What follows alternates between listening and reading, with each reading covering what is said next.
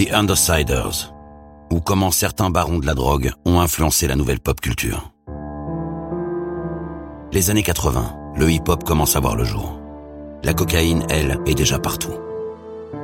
Bientôt, le crack va faire une entrée fracassante dans la vie des ghettos. Cette consommation sans précédent va permettre à quelques dealers de devenir les nouveaux rois de la rue et de représenter d'autres modèles pour leur communauté. The Undersiders va vous raconter le destin de huit d'entre eux. Des histoires vraies, crues, des histoires de millionnaires de la drogue qui ont eu un jour un impact direct sur l'évolution du hip-hop. Dr. Dre, Tupac, Jay-Z, Lil Wayne et bien d'autres. Toutes ces icônes de la pop culture auraient-elles eu la même carrière si certaines trajectoires ne s'étaient pas croisées? Sans juger ni glorifier, The Undersiders vous plonge dans les dessous agités du hip-hop et de son ascension en tant que culture mondiale. Alors si vous ne saviez pas, maintenant vous allez savoir. Épisode 1. Michael Harris, dit Harry O. Los Angeles, 1991. La ville est sous l'emprise des gangs.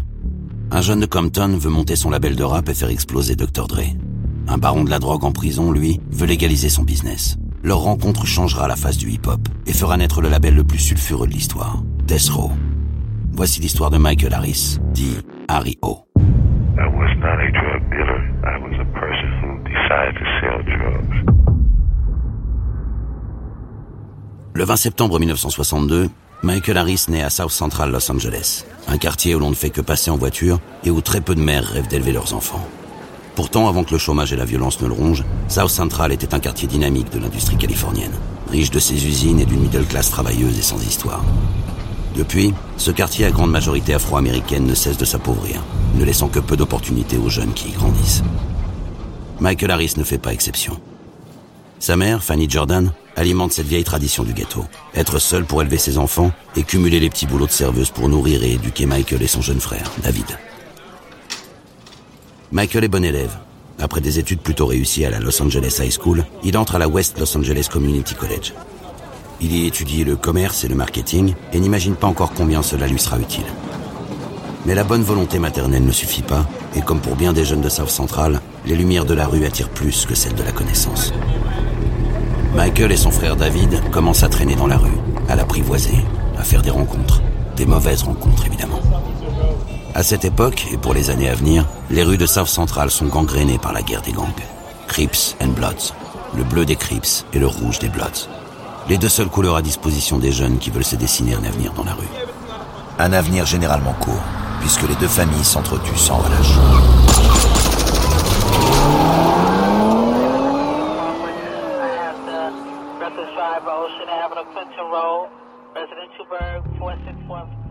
Ambitieux et nourri par cette violence, Michael Harris devient Harry O en intégrant les Bounty Hunters, un des gangs les plus violents affiliés aux Bloods.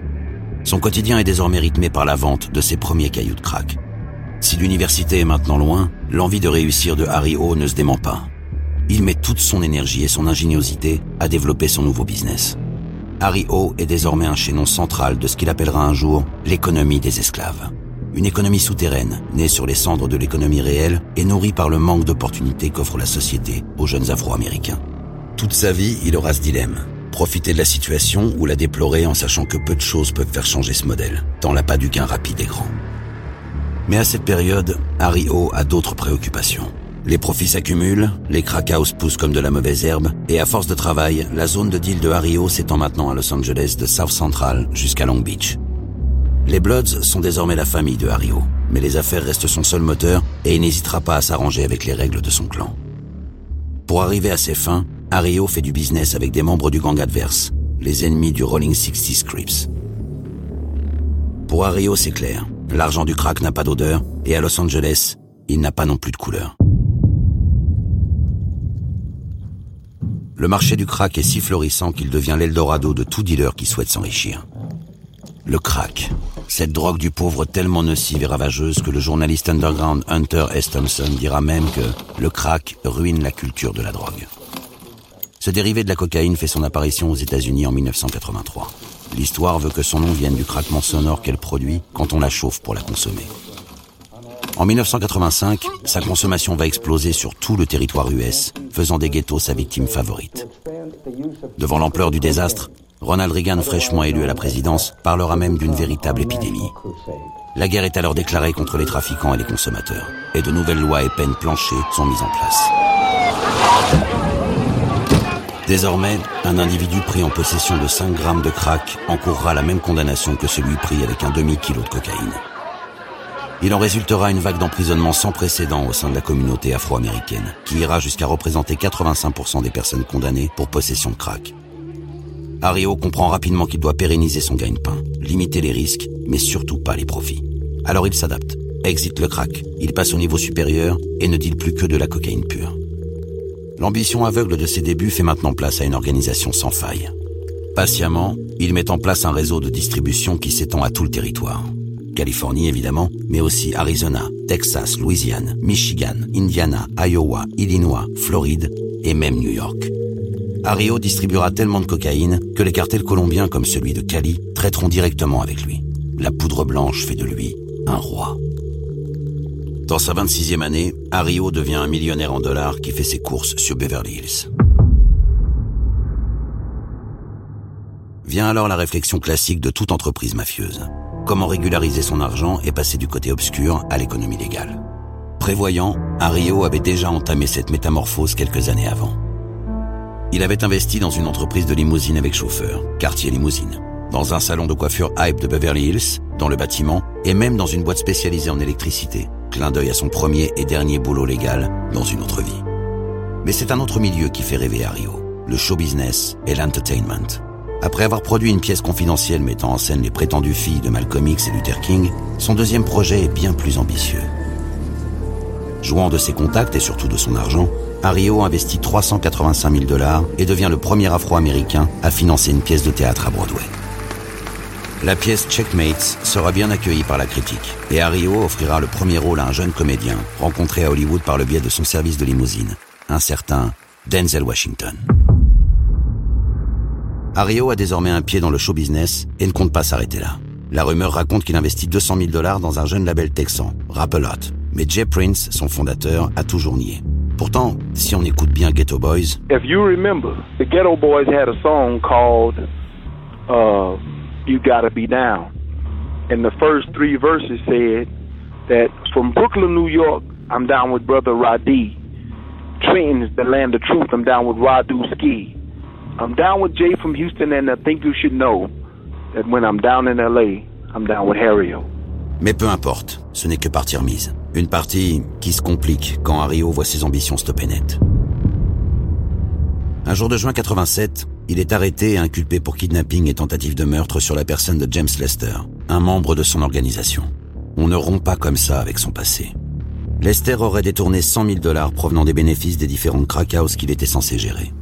Lors du procès, Lester raconte au tribunal que Ario et son frère David l'ont conduit en pleine nuit dans la vallée d'Antelope, au nord de Los Angeles.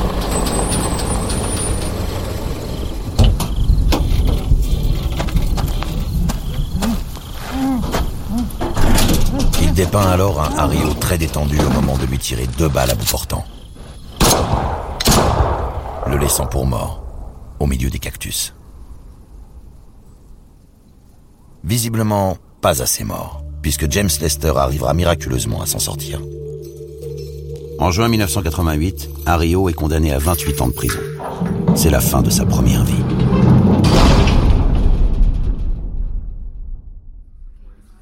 Son salut ne pouvant passer que par les talents d'un ténor du barreau, Ario fait appel à David Kenner. Ario connaissait Kenner de réputation. Il avait été très impressionné par ses talents d'orateur et sa ténacité à défendre le caïd Brian Waterhead Bow Bennett lors d'un autre procès pour narcotiques dans lequel lui-même était impliqué. Ario l'engage en vue de son procès en appel, mais a aussi d'autres projets pour Kenner. Une fois tiré d'affaire, il compte bien se servir de l'avocat prodige pour l'épauler dans sa conquête du showbiz et régner sur Hollywood. Sauf que les ennuis continuent pour Ario. Pire encore, ils s'accumulent. En 88, la DEA saisit sa villa sur les hauteurs de San Fernando Valley. Un ghetto, mais pour riches cette fois. Valeur du bien, 1 100 000 dollars. Puis deux autres de ses maisons et cinq voitures de luxe, dont la dernière Mercedes-Benz et une Jaguar à peine sortie du garage, sont saisies pour une valeur de 3 millions d'eux. Ario aurait pu se remettre de ses pertes matérielles, mais le 29 mai 1988, son jeune frère David se tue dans un speedboat à 150 000 dollars dans le port de Long Beach.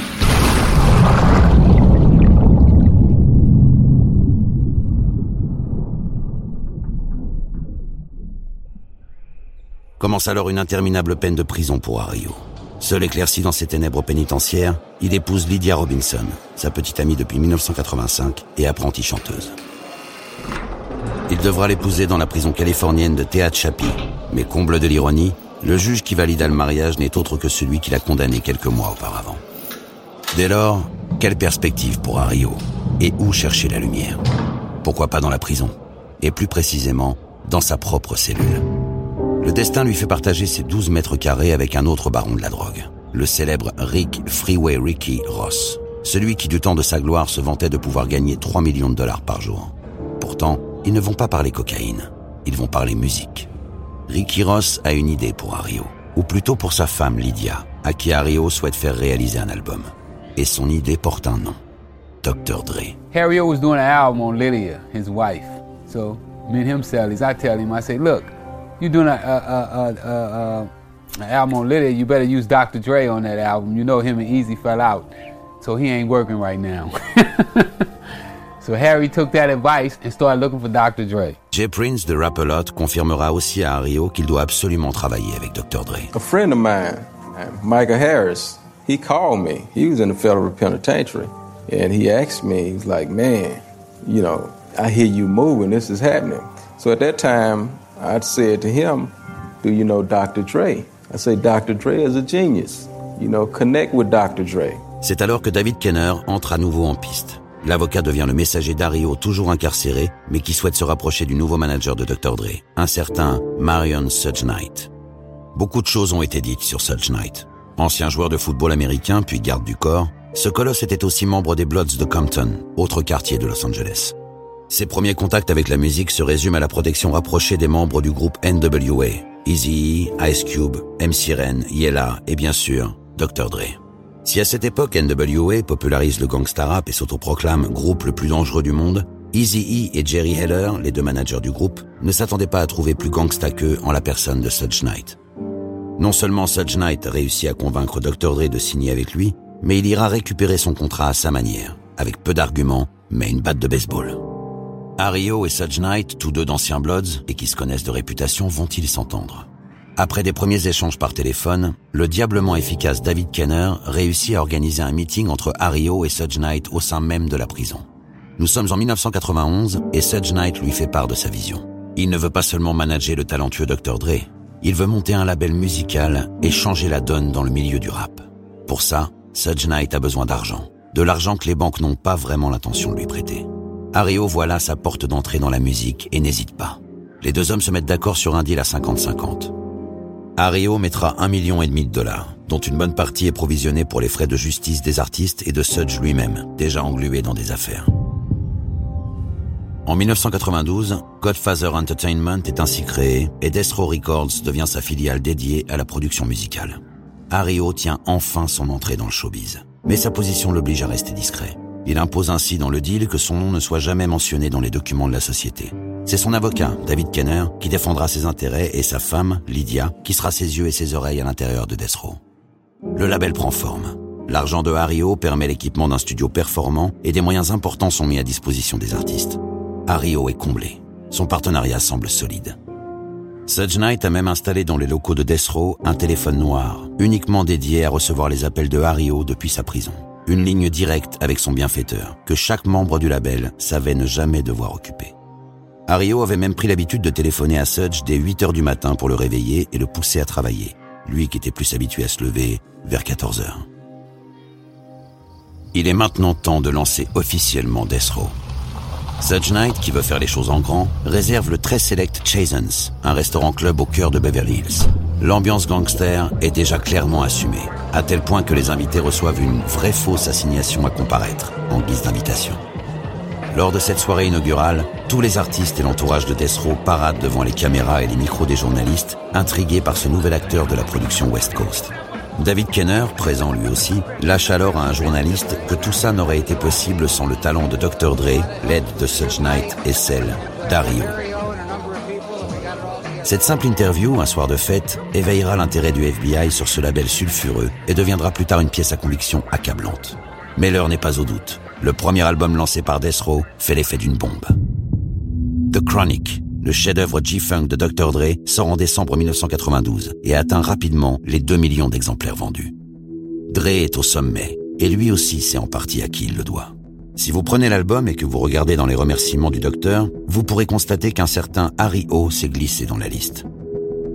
Pour Death Row, les succès s'enchaînent. Le classique Doggy Style de Snoop Doggy Dogg, l'album de Dadog Pound et beaucoup d'autres. Les clips et couvertures de magazines s'enchaînent. Harry O suit cette success story à distance depuis sa cellule et a même accès à une salle de réunion au sein de la prison. Une salle pas vraiment surveillée, d'où il appelle parfois directement Dr. Dre pour lui donner des idées de chansons. Il sait exactement ce que ses camarades de prison aiment écouter. Les affaires tournent bien, et si l'on sait aussi que sa fille Lidasia fut conçue lors d'une visite conjugale à la prison, on pourrait presque qualifier son année 1994 de parfaite. Malheureusement pour lui, la suite va vite se compliquer. Suge Knight, à la tête de la cash machine qui est devenue Death Row, parade partout cigare en bouche et devient difficilement joignable, le téléphone noir sonnant souvent dans le vide. En 1995, Suge Knight échange même la signature d'un contrat de disque contre le paiement de la caution de Tupac Amaru Shakur, alias Tupac, pour que celui-ci sorte de prison. Le premier double album de l'histoire du rap américain baptisé All Eyes on Me sort le 13 février 1996. Le succès est immédiat. Pourtant, Rio est de plus en plus isolé. Lydia, elle aussi, prend ses distances, trop occupée à signer des deals à plusieurs milliers de dollars, notamment avec Interscope, qui deviendra le distributeur de Death Row. Quant à l'homme de confiance, David Kenner, il passe le plus clair de son temps à défendre les intérêts de Suge Knight. Si bien que quand Hario lui demande quand il touchera ses premiers dividendes, sa réponse est « je ne sais pas ». Hario n'a plus le choix. Début 1996, il se décide à envoyer une lettre aux distributeurs de Death Interscope Records et Time Warner. Le contenu est limpide. Ou il obtient des compensations pour son investissement initial de 1,5 million de dollars, ou il fait un procès. After careful thought, consideration and attention, I have finally decided to write you. C'est Lydia elle-même qui la portera en main propre au label. Chez Interscope, c'est la consternation. Jimmy Lovin, alors à sa tête, découvre l'existence de ce mystérieux et sulfureux investisseur. Devant le danger potentiel, il avertit le boss de Time Warner, Michael Fuchs. Michael Fuchs, ou le Michael Jordan du management comme il aime se faire appeler, mesure l'étendue du problème. Lui qui a été placé à la tête de Time Warner pour assainir et relancer la maison est inquiet, car se prépare une fusion à 8 milliards de dollars entre sa compagnie et le groupe Turner Broadcasting Service. Autrement dit, c'est le pire timing pour découvrir dans la presse que le gangsta rap est financé par un baron de la drogue. Il décide de tuer le problème dans l'œuf et se déplace lui-même en prison pour discuter avec Ario. Après de longues négociations, Ario et sa femme se verront attribuer un chèque de 300 000 dollars soit une paille quand on connaît l'investissement initial et les chiffres de vente de Death Pourtant, l'année 96 amorcera la lente descente aux enfers de Death Après la mort suspecte de Tupac Shakur, star du label et icône mondiale, les affaires vont se multiplier.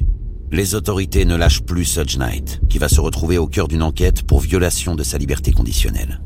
Puis c'est au tour des agents fédéraux de s'intéresser à la nébuleuse Death IRS, FBI, ATF, tous commencent à comprendre que Death Row développe de nombreuses activités bien trop éloignées du simple monde de la musique.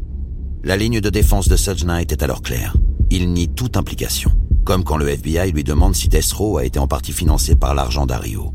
Mais si le FBI pose cette question, ce n'est que pour le confondre encore plus, car il détient déjà une preuve accablante qui vient contrecarrer les déclarations de Knight la fameuse interview de David Kenner lors du lancement de Death Row trois ans auparavant. The label started with uh, Dr. Dre, who was going to do his own thing, and uh, with a lot of help from Suge Knight and uh, Harry O and a number of people, and we got it all together.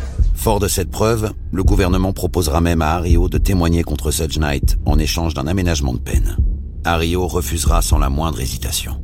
Il y a des codes de la rue qu'on n'oublie jamais. Suge Knight écopera d'une peine de prison de 9 ans. Tupac est mort. Dr. Dre et Snoop Dogg ont quitté le label. En 2002, Death Row n'est plus qu'un label fantôme, et le rêve d'en faire le Motown des années 90 s'est envolé.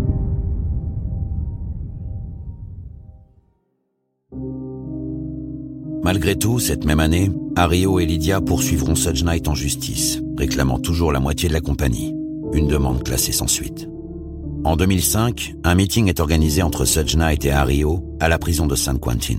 Suge Knight est nerveux. Ario lui dit qu'il veut 30 millions de dollars pour clore le dossier d'Esro, un chiffre tout droit sorti d'un audit demandé par Ario. Au moment de se dire au revoir, Sudge Knight a les mains moites. Peu de temps après, Sudge Knight appelle Lydia.